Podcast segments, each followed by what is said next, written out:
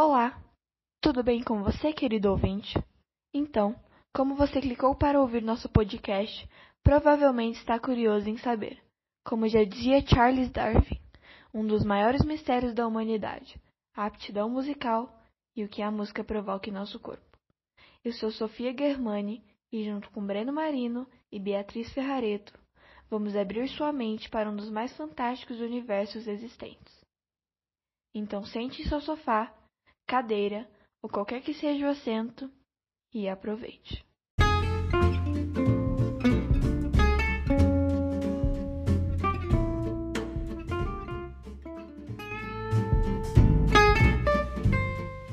Para começar, devemos falar como tudo se originou, a origem da música. Não se sabe ao certo como a música surgiu, mas existem várias teorias sobre. Uma das ideias mais populares na ciência sobre a origem e função da música é de que ela teria surgido da seleção sexual. Ela seria uma espécie de exibição sensual que faria um indivíduo se destacar dos rivais no acasalamento.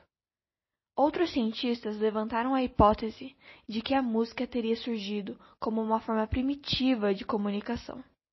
Primeiramente, a música teria sido feita, a partir desse princípio, através da associação dos sons dos animais, ajudando-nos a expressar nossos sentimentos antes de termos as palavras. A música pode ser pensada como um tipo de ilusão perceptiva e é percebida mais ou menos da mesma maneira que uma colagem de imagens.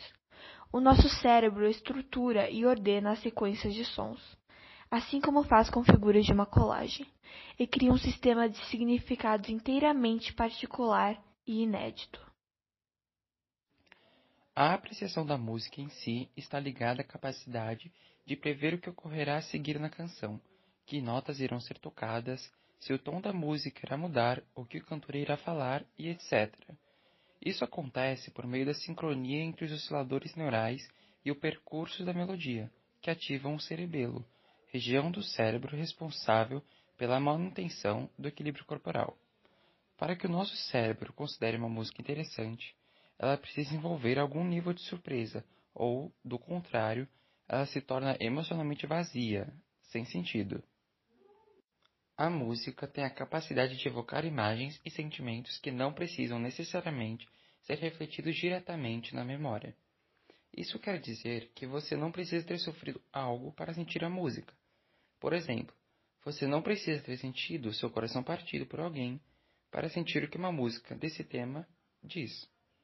Quando uma música nos lembra de memórias passadas, há um percurso que essa música percorre em nosso corpo, e ele ocorre da seguinte maneira: a música penetra no cérebro, estendendo-se pelo corpus callosum, lugar onde a memória é armazenada.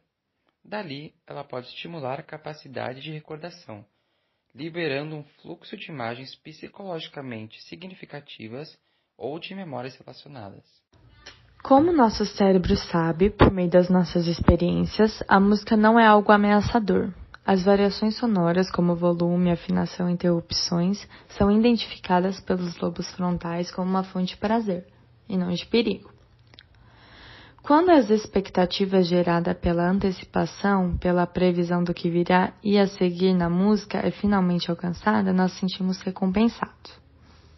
Uma curiosidade que podemos citar é que, segundo Daniel Liftin, um compositor, neurocientista e professor de Universidade de McGill, no Canadá, a conexão entre emoções, memórias, sentidos é variável entre os indivíduos o que explica os diferentes gostos musicais. Bom, esse foi nosso podcast. Agradecemos demais pela sua audiência e esperamos que você tenha gostado. Até a próxima.